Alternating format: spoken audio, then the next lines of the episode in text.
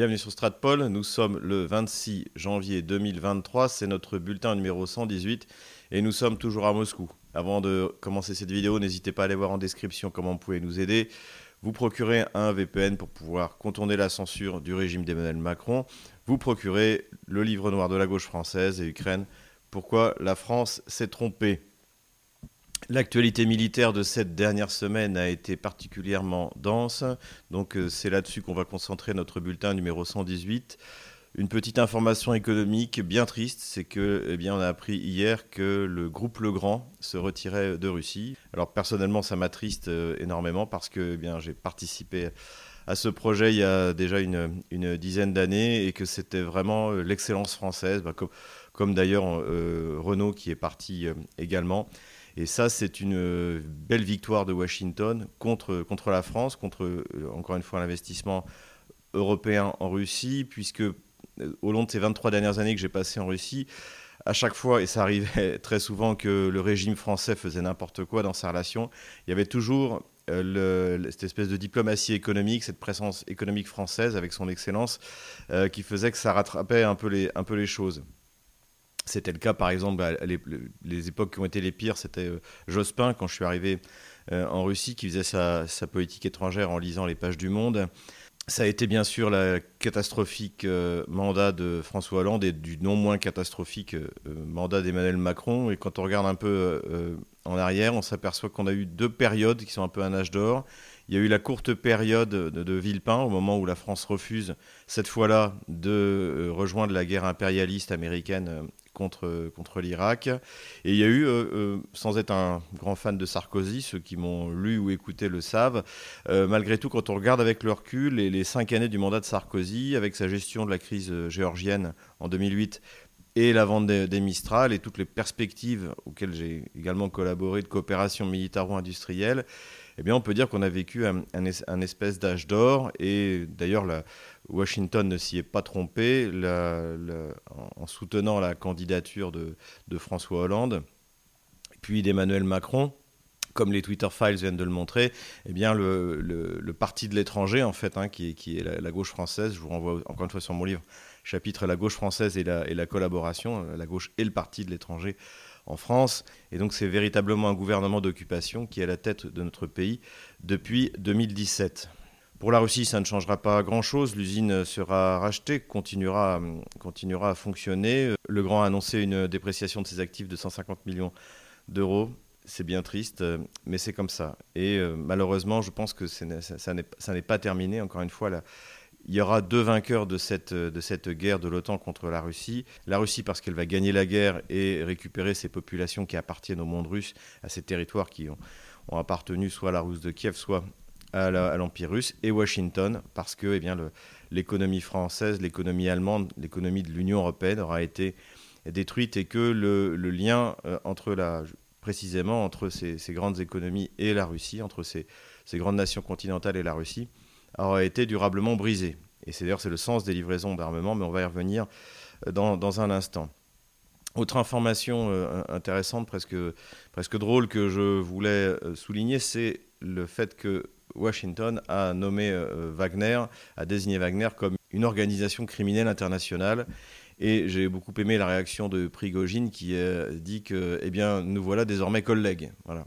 Puisque, effectivement, quand on voit les agissements de Washington précisément en, Ukraine, eh bien, c'est une organisation criminelle internationale qui répand la mort et la destruction depuis au moins ces 30 dernières années. Voilà. À côté de ça, Prigogine nous donne un bel exemple de, civilisation et de respect des morts, puisque il a décidé de et il a renvoyé les corps des Dieu sait, Dieu sait qui y en a, les centaines de corps euh, des soldats euh, ukrainiens abandonnés.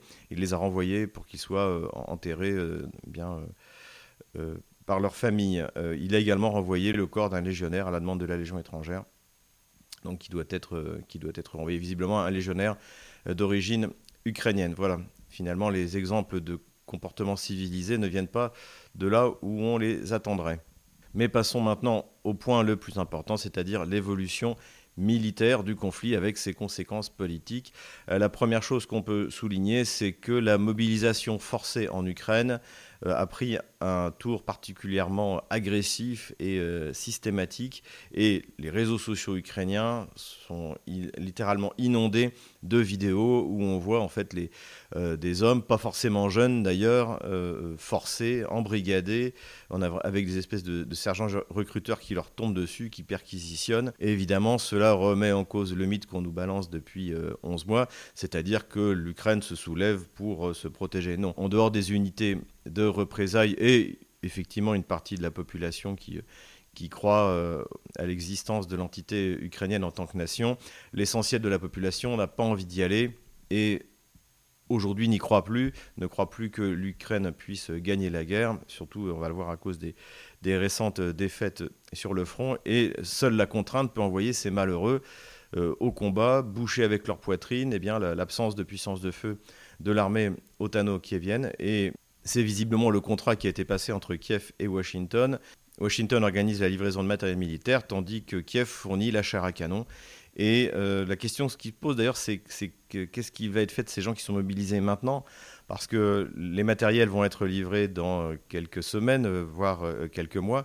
Et donc, visiblement, ces gens qui sont mobilisés de force, ce ne sont pas ceux qui vont être envoyés en Allemagne, en Pologne, aux États-Unis pour s'entraîner sur les, champs de, tir et les, champs de manœuvre, mais c'est ceux qui vont être envoyés, encore une fois, comme à Artemovsk, pour servir de chair à canon, pour essayer de ralentir l'inexorable avancée russe. Donc, c'est vraiment bien triste pour euh, ces, pauvres Ukrainiens. On peut ajouter que Kiev ne se contente pas de faire des chasses à l'homme dans toute la partie du territoire ukrainien euh, qu'elle contrôle encore, mais a également demandé la coopération des pays de l'Union européenne pour essayer d'étendre cette chasse à l'homme euh, chez les réfugiés ukrainiens en âge d'aller combattre.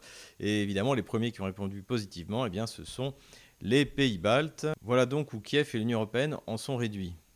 Mais ce qui montre encore une fois que tous ces Ukrainiens qui vivaient euh, loin de la zone des combats et qui pensaient que la guerre ne les rejoindrait pas, eh bien, se sont trompés. Ils démontrent encore une fois que vous ne pouvez pas vous tenir à l'écart des fautes commises par votre gouvernement.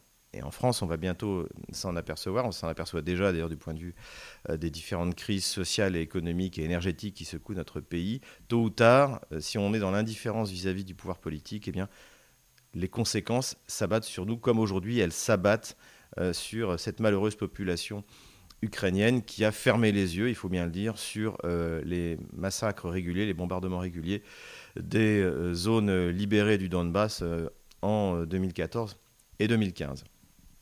Voilà donc quelques considérations sur la mobilisation forcée. Donc en plus, cette mobilisation forcée arrive au moment d'une crise de corruption dont même euh, les médias gauchistes français comme euh, BFM TV ou LCI ont été obligés de rendre compte, alors tout en disant à chaque fois que euh, oui mais en Russie c'est pire. Et d'ailleurs, c'est extrêmement intéressant ce, narratif, c'est-à-dire que, par exemple, on le voit aussi pour les morts. Aujourd'hui, le, régime gauchiste français et ses médias ne peuvent plus cacher que l'Ukraine est à 100 000 morts. On l'a vu avec, c'est ce qu'a dit Van der Leyen. Aujourd'hui, euh, selon les estimations bah, du colonel McGregor, euh, l'Ukraine doit être même plutôt autour de 150 000 morts, en comptant les, la trentaine de milliers de, personnes disparues. Aujourd'hui, on doit être vraisemblablement plus autour de 150 000 morts. Mais à chaque fois, euh, on nous explique que les Russes en ont encore plus. Et ça a été la fonction de la Norvège. D'ailleurs, on se demande pourquoi la Norvège, tout d'un coup, se prononce sur le nombre de morts et blessés russes. Donc, qui balance un chiffre comme ça, 180 000 sans l'étayer euh, aucunement. Absolument pas. Sans se rendre compte d'ailleurs que 180 euh, 000, c'est plus que le contingent russe qui a été envoyé initialement pour faire l'opération spéciale. Et sachant que euh, les, les, mobilisés commencent seulement à être déployés sur la ligne de front, ça voudrait dire que la totalité du contingent envoyé par les Russes a été détruit. On se demande comment, la ligne de front pourrait tenir dans ce cas-là et surtout comment l'armée russe fait pour avancer sur la quasi-totalité de cette ligne de front désormais.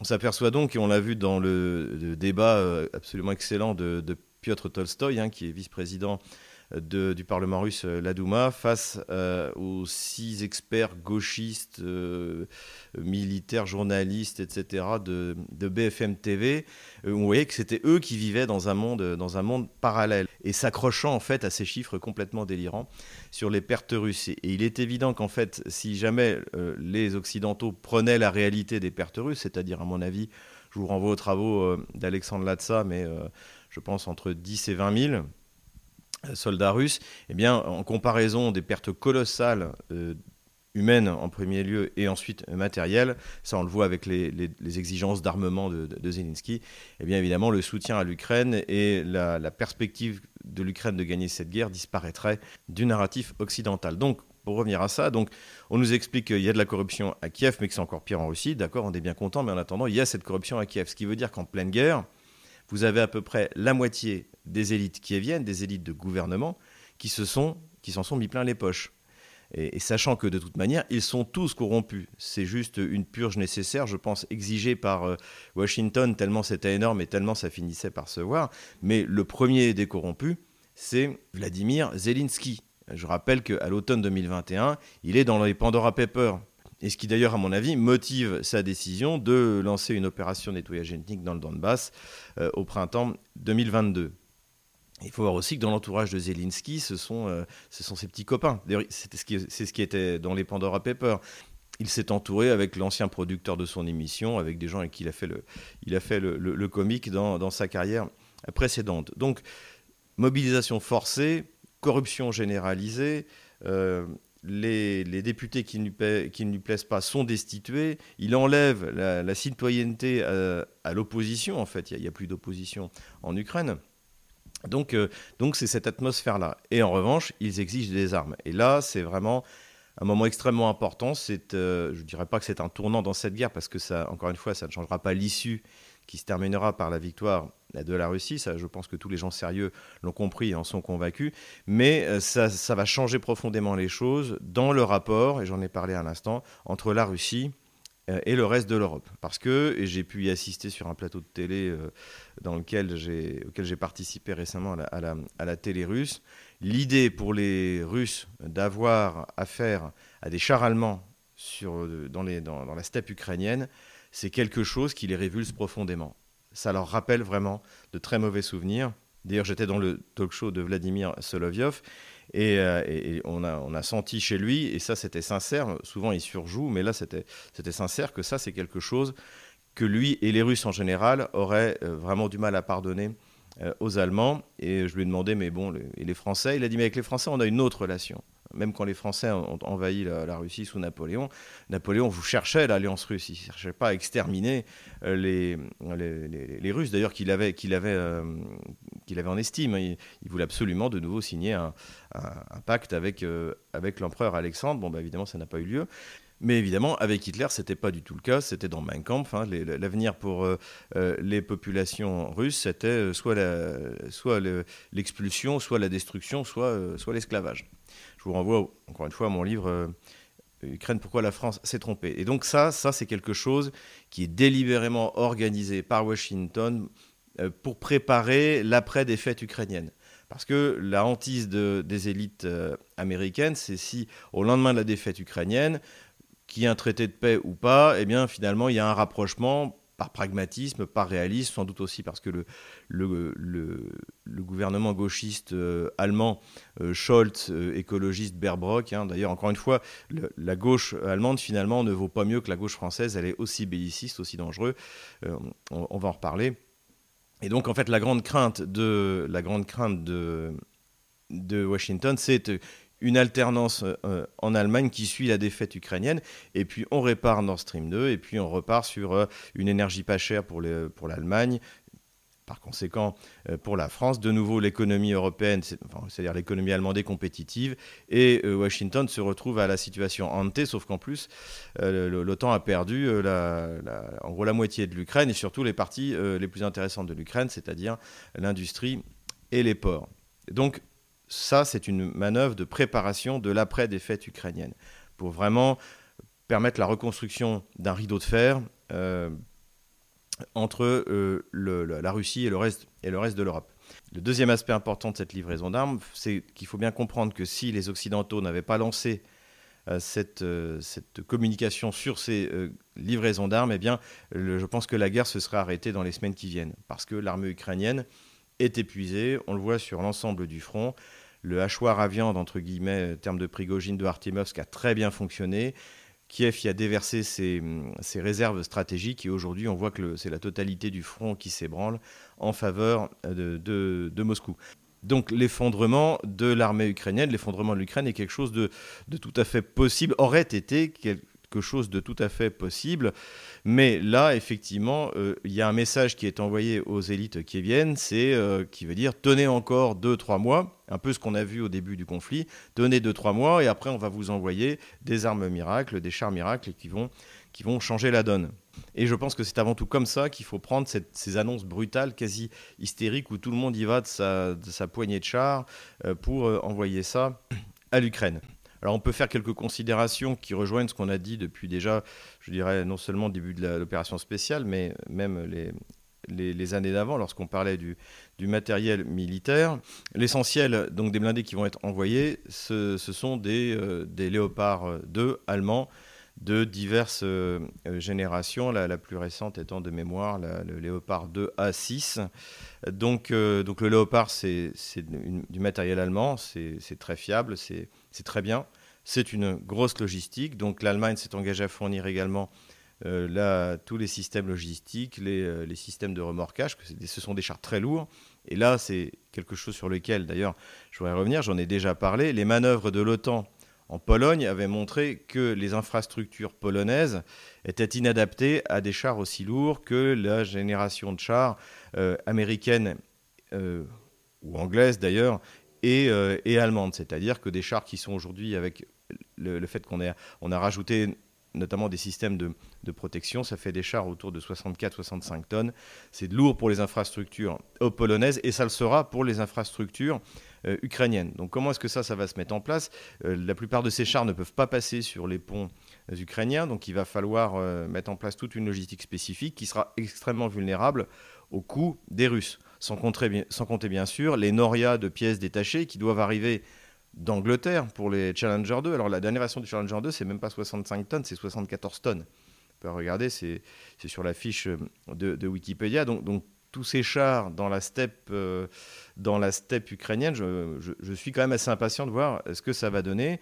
Pareil pour l'Abrams, alors on ne sait pas trop quand est-ce qu'ils vont être livrés. En tout état de cause, l'Ukraine va être face à un matériel euh, hétéroclite avec des gros problèmes de logistique et surtout, euh, je ne vois pas comment les, troupes ukrainiennes vont pouvoir être formées, puisque a priori l'OTAN exige une offensive au printemps, aussi rapidement sur ces véhicules. Donc ça veut dire quoi? Ça veut dire que ces véhicules, euh, ces, chars, en fait, seront, comme l'offensive dans la région de Kharkov, seront menés par des troupes de l'OTAN, des mercenaires. Ce ne sera pas officiel, mais ce sera eux. Et je pense que euh, la première armée auquel la Russie a fait face, on, l'a dit, qui a été détruite en gros au mois de juin, euh, était une armée qui était euh, alors toujours dirigée par l'OTAN et surtout le renseignement otanien, mais c'était une armée qui était à 80% ukrainienne, 20% otanienne. Celle qui est en train de disparaître aujourd'hui sous nos yeux, c'était du 50-50. Et là, l'armée qui sera prête euh, donc peut-être en avril-mai, ce sera une armée qui sera otanienne, en fait, à 80%. Et encore une fois, je pense que les mobilisés qui sont pris là sont faits pour être envoyés immédiatement après les, cinq jours de formation habituelle, être liquidés par la broyeuse russe pour essayer de gagner du temps, le temps de préparer cette armée miracle. Et d'ailleurs, il y a un analyste russe que j'aime bien, Yuri Podeluka, qui a comparé ça à la bataille de Kursk. Et donc la bataille de Kursk, pour ceux qui ne le savent pas, je vous renvoie au livre de Jean Lopez, hein, toujours. Euh, donc c'est une bataille qui a eu lieu à l'été, au mois de juillet 1943, et c'était une initiative des généraux allemands, notamment de Manstein, qui pensaient qu'ils pouvaient obtenir la bataille décisive en concentrant tous les moyens blindés. Euh, c'est-à-dire, on estime qu'il y avait entre, il y avait 2000 chars d'un côté, 2000, 2000 euh, chars de l'autre, une des plus grandes batailles de chars de l'histoire. Et donc, euh, euh, il voulait essayer en fait de, détruire euh, l'armée soviétique, l'armée rouge, dans le saillant de Kursk. Hitler était plutôt défavorable à cette, opération. Il, il paraît-il qu'il n'endormait pas. Et cette fois, c'est lui qui avait raison, mais malheureusement, ou plutôt heureusement pour nous, il a fini par écouter son état-major et la bataille de Kursk s'est terminée en, véritable débandade de l'armée allemande qui a perdu l'essentiel de ses forces blindées et, qui ensuite n'a pu que, battre en retraite euh, jusqu'à Berlin. Et donc les Allemands ont jeté toutes leurs forces là-dedans. Et cette euh, ultime armée euh, otanienne donc, qui va être envoyée face à l'armée russe au printemps, eh c'est, cette bataille de course, c'est-à-dire une tentative ultime d'essayer d'obtenir un résultat réellement stratégique. Et la question qui se pose, évidemment, c'est que vont faire les Russes face à l'arrivée de cette armée otanienne. Dans l'immédiat, visiblement, les Russes ont devant eux deux, trois mois pour faire à peu près ce qu'ils veulent sur le front et avancer aussi loin que possible. Euh, ils sont en train de le faire. Pour l'instant, c'est plutôt des reconnaissances offensives, mais cela dit, on va le voir, euh, il y a des avancées sérieuses. Artemiosk va finir euh, par tomber. La prise de Soledar a été reconnue désormais par Kiev dix, jours après. Donc les Russes vont, quoi qu'il arrive, avancer. Et il y a la perspective aussi de cette offensive d'hiver. Alors le, temps n'est pas très favorable. Hein.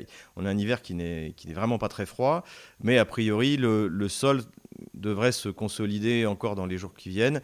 Et de toute manière, s'il y a une offensive d'hiver russe, eh bien, ce sera dans les deux semaines, trois semaines qui viennent, parce qu'après, ben, on s'en souvient, euh, on sera euh, mi-février, et, l'année dernière, mi-février, euh, ça commençait déjà à dégeler, donc c'était plus, c'était, d'ailleurs un, des problèmes de, l'offensive russe initiale en février 2022, c'est qu'en fait, il fallait passer par les routes parce que le, terrain était, commençait déjà à, dégeler. Donc, donc, on va savoir rapidement s'il y a une offensive d'envergure de la Russie cet hiver plus que ce qu'ils font maintenant. Pour l'instant, ce n'est pas une offensive euh, euh, massive. Est-ce qu'ils profiteront à un moment d'une percée sur le, front du Sud, euh, dans la région de Zaporozhye ou la prise d'Artemiovsk, pour lancer des, des, colonnes de chars à l'assaut du Donbass Je ne peux pas vous dire. On, ne sait rien. on voit du, côté, du côté de l'OTAN, notamment Stoltenberg, le secrétaire général, qui dit que les semaines qui viennent vont être, décisives. Donc visiblement, eux s'attendent à quelque chose. Le colonel Douglas McGregor, lui, pense toujours qu'il va y avoir une offensive. Donc, eh bien, en tout cas, on verra bien. En tout cas, ce qui est clair, c'est que euh, les Russes vont progresser euh, d'une manière ou d'une autre euh, dans les deux mois qui viennent, notamment, principalement dans, les territoires du Donbass et de Zaporozhye, et peut-être également un peu dans la région de Kharkov. Donc, à partir de principes-là, on peut imaginer que les Russes, une fois leur progression, on va dire, d'hiver accomplie, eh bien, se mettent en défense, comme ils se sont mis en défense euh, à, l'ouest de la région euh, de Lugansk, en attendant l'assaut de l'armée otanienne avec les blindés qui auront te livré. Donc ça, c'est, je pense, le scénario le plus, euh, le plus, vraisemblable. encore une fois, le, principe numéro un, c'est ce que j'avais dit lorsque j'avais fait mon autocritique, sans doute que, que j'avais sous-estimé, c'est que les Russes ne veulent pas de pertes. Et surtout, ils ont une supériorité de puissance de feu qui ne sera absolument pas compensé par l'arrivée des chars. Encore une fois, euh, des duels de chars, finalement, il y en a très peu. C'est l'aviation et c'est l'artillerie. Et l'artillerie pose un gros problème à l'armée otanienne, et c'est pour ça d'ailleurs que les Américains sont allés chercher 300 000 obus de 155 mm en Israël. Ça, vous dire que ça n'a pas fait plaisir à Tel Aviv. Euh, sont a priori aussi également allés chercher des obus de 155 mm en Corée du Sud, alors qu'il y a une montée en tension avec la Corée du Nord. Donc on est en train de, déshabiller Pierre pour habiller Paul, d'aller chercher partout où il y en a, mais de toute manière, l'OTAN n'a pas les capacités de production. Tandis que la Russie, elle, a déjà euh, lancé son complexe militaro-industriel euh, dans une, augmentation significative de la production, et c'est des millions d'obus qui vont arriver en plus des millions que euh, la Russie a déjà en réserve. Donc euh, l'arrivée de chars ne réglera pas ce problème de la puissance de feu euh, largement supérieure. Euh, on était de 1 à 10, on doit être de 1 à 20 désormais. Comme d'ailleurs sur le, même rapport sur les pertes, humaines. On doit être pour un russe mort, on doit être aujourd'hui, notamment dans des zones comme Artiemovsk, à 20 morts, 20 morts ukrainiens. Donc l'arrivée des chars ne, changera rien, ne changera rien à ça. Autre chose qui ne changera rien à ça, c'est l'aviation.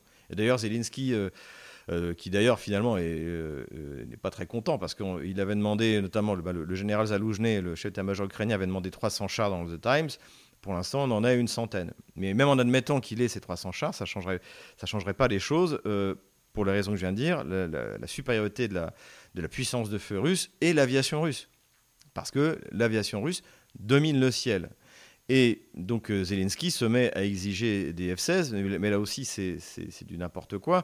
Donc la, Slovaquie aussi serait prête à envoyer des, euh, des MiG-29, euh, la, Pologne également a des MiG-29. Comme je le supposais, on apprend dans le journal polonais Dziennik Gazeta que la Pologne, l'été dernier, a déjà fourni des MiG-29 à l'Ukraine, et ce qui explique pourquoi, alors que les Russes aurait dû tout détruire depuis le début, eh bien, on en voit encore quelques-uns voler. Les MiG-29, l'avantage, c'est que dans un délai relativement rapide, les pilotes ukrainiens pourraient les piloter. Mais à mon avis, ce sera également là aussi des mercenaires. De toute manière, l'armée polonaise va être de plus en plus déployée dans, la guerre en Ukraine. Mais les F-16 ne serviraient pas à grand-chose. Pourquoi? Parce que eh bien, sur le théâtre ukrainien, c'est la particularité, en raison de la présence de systèmes euh, antiaériens, comme je l'avais dit, les, avions qu'on voit voler, c'est ceux qui font de l'attaque au sol. C'est-à-dire qu'ils volent en dessous des radars pour pas être, euh, être détruits. L'Ukraine a encore des systèmes euh, antiaériens. Elle va en recevoir. Donc ça ne la protégera pas des bombardements stratégiques euh, par des salves des, de, missiles, de, drones euh, russes. Mais cela dit, ça, peut détruire un Tupolev 22, un Tupolev 160 ou 95 ou un, ou un Sukhoi 35 euh, qui vole au-dessus de l'Ukraine. Donc, euh, ni la Russie ni l'Ukraine, en principe, euh, n'envoient leurs avions survoler le, le territoire. Et d'ailleurs, quand la chasse russe opère, elle opère avec des missiles à longue distance de l'espace aérien russe. Et ce dont a besoin l'Ukraine, ce n'est pas de F-16, mais c'est d'avions d'attaque au sol, les seuls qui peuvent fonctionner. C'est-à-dire soit des avions de fabrication soviétique, des Sukhoi 25, mais il n'y en a quasiment plus. Euh, il en reste, je crois, en Géorgie, mais les Géorgiens veulent les garder. il n'y en a quasiment plus dans le reste des anciens pays de l'Union soviétique. Donc la seule chose qui peut remplacer des Sukhoi 25, c'est du Fairchild A-10 américain.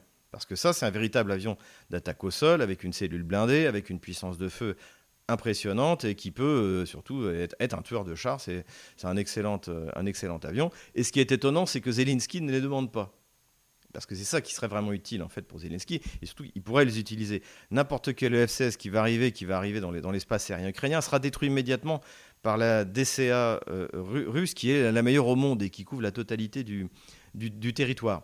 Donc euh, euh, ce problème-là aussi, par la livraison même massive de chars, ne sera pas réglé pour l'OTAN, et qui devra subir la domination du ciel par l'armée russe. Donc en conclusion, ce qu'on peut dire, c'est que si on regarde le principe numéro 1 qui mène les opérations de l'armée russe depuis le mois d'avril, c'est-à-dire de minimiser au maximum les pertes humaines, la Russie se mettra en défense d'ici deux ou trois mois.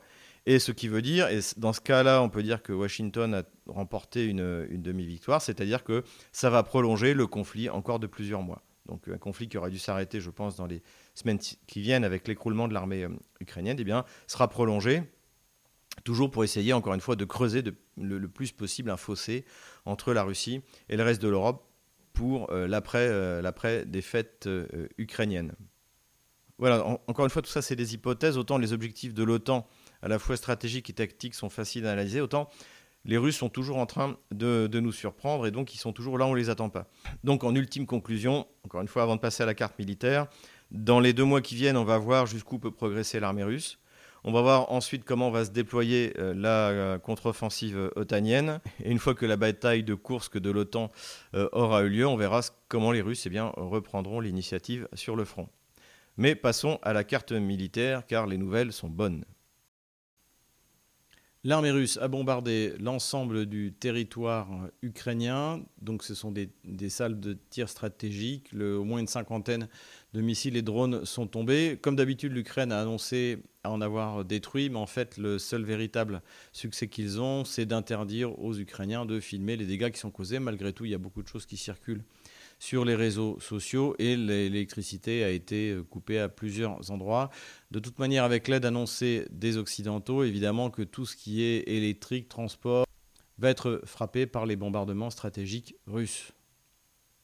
La bonne nouvelle, c'est que la DCA ukrainienne n'a détruit aucun immeuble ni aucun tracteur polonais.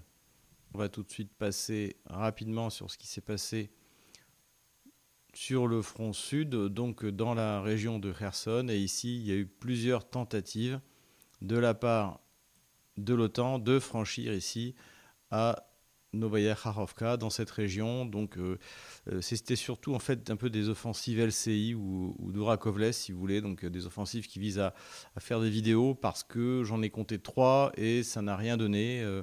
On a juste eu le droit à un, film de la part de l'OTAN qui montrait une baraque à bateau détruite. Donc euh, plutôt, en, fait, euh, une manière de compenser les défaites qui sont en train de se produire sur le front Est. Donc on passe rapidement.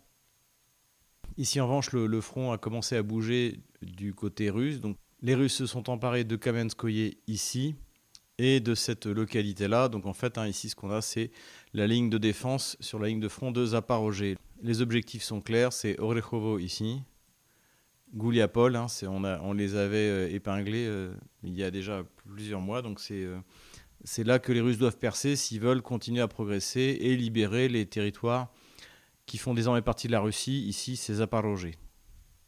Dans le même moment, les Russes ont commencé à pousser et sont en train de pénétrer dans la périphérie d'Ougledar. Donc Ougledar, c'est important parce qu'en fait, c'est une position en hauteur. Donc une fois que les Russes auront pris Ougledar, ça va leur permettre de progresser et de menacer les flancs de l'OTAN, à la fois du côté de Velikaya Novoselka ici, et en même temps du côté de Marinka. Marinka aussi, les Russes avancent. Je ne vais pas bouger la ligne de front parce que je ne sais pas exactement où ils se trouvent, mais ils ont, ils ont progressé. Du côté de ADFK également, donc là, visiblement, Vodiane, c'est réglé, donc ils avancent vers le nord. Et également, là aussi, je ne sais pas trop où ils sont, mais ils avancent dans Krasnogorovka, donc ce qui permettrait d'encercler Avdiivka. Au sud de Bakhmut, la progression russe continue vers Tchassofyar. A priori, on serait presque dans un encerclement opératif, puisque cette route-là est désormais sous le feu des canons russes, et qu'il reste pour les troupes euh, otaniennes uniquement cette petite route-là pour euh, pouvoir réussir à s'enfuir. Cette route-là également est sous le contrôle opératif des Russes qui ont également progressé au nord de la, de la, de la position. Sur le canal Telegram de Biletsky, le fondateur de Azov, on ne sait pas s'il est encore en vie, on ne sait pas s'il s'est enfui, mais il a, alors qu'il était très bavard avant le début de l'opération spéciale, euh, là on l'entend plus. En revanche, sur son canal Telegram, eh bien, il a annoncé que Azov euh, envoyait des unités et que désormais il composait une des brigades d'assaut de l'armée ukrainienne. Alors bon, Azov a été euh, complètement laminé sur Mariupol. Il est probable que ce soit de la communication et comme toujours, c'est assorti d'un clip avec des défilés au flambeau. De toute manière, depuis le début, Azov a été beaucoup plus doué pour les défilés et les prises d'armes au flambeau que pour faire la guerre elle-même. Les Russes poussent également vers Seversk. Occuper Seversk en soi n'est pas vraiment utile puisque c'est en bas du mouvement de terrain, mais en revanche, occuper les hauteurs autour de Seversk forcerait les troupes de l'OTAN à quitter et à se replier vers Slaviansk-Kramatorsk. Sur le front nord, rien de vraiment significatif. L'OTAN a essayé de lancer quelques offensives tout le long de cette ligne de front, mais rien de, vraiment sérieux. Et les Russes, eux aussi, essayent de pousser visiblement. L'idée de reprendre Krasny Liman ici fait partie des plans de l'état-major russe. Mais pour l'instant, rien de vraiment significatif. Voilà où on en est le 26 janvier 2023. Je retire la ligne de front de la semaine dernière. Et voilà. Voilà, j'espère que cette vidéo vous a plu. N'hésitez pas à aller voir en description comment vous pouvez vous aider. Merci à tous ceux euh, qui reprennent nos, nos vidéos. N'hésitez pas à copier encore une fois les vidéos sur euh, Russia Today. Merci encore euh, aux chaînes africaines qui le reprennent, aux chaînes francophones au Québec. On fait des dizaines de milliers de vues euh, grâce à vous. On, est, on maintient en fait ce que j'avais sur YouTube. Alors évidemment, si on était resté sur YouTube, on serait aujourd'hui à 500, 600 000. D'après les statistiques que j'ai vues, on, on maintient plusieurs centaines de milliers de vues. Ça a même été dit sur BFM TV. D'ailleurs, je, je remercie BFM TV de m'avoir fait de la publicité. Merci à Télérama également. Euh, de me faire euh, de la publicité. Donc euh, voilà, eux-mêmes reconnaissent que nous faisons des centaines de milliers de vues. Donc on continue. Merci aux Québécois, merci aux Africains francophones et surtout, courage, on les aura.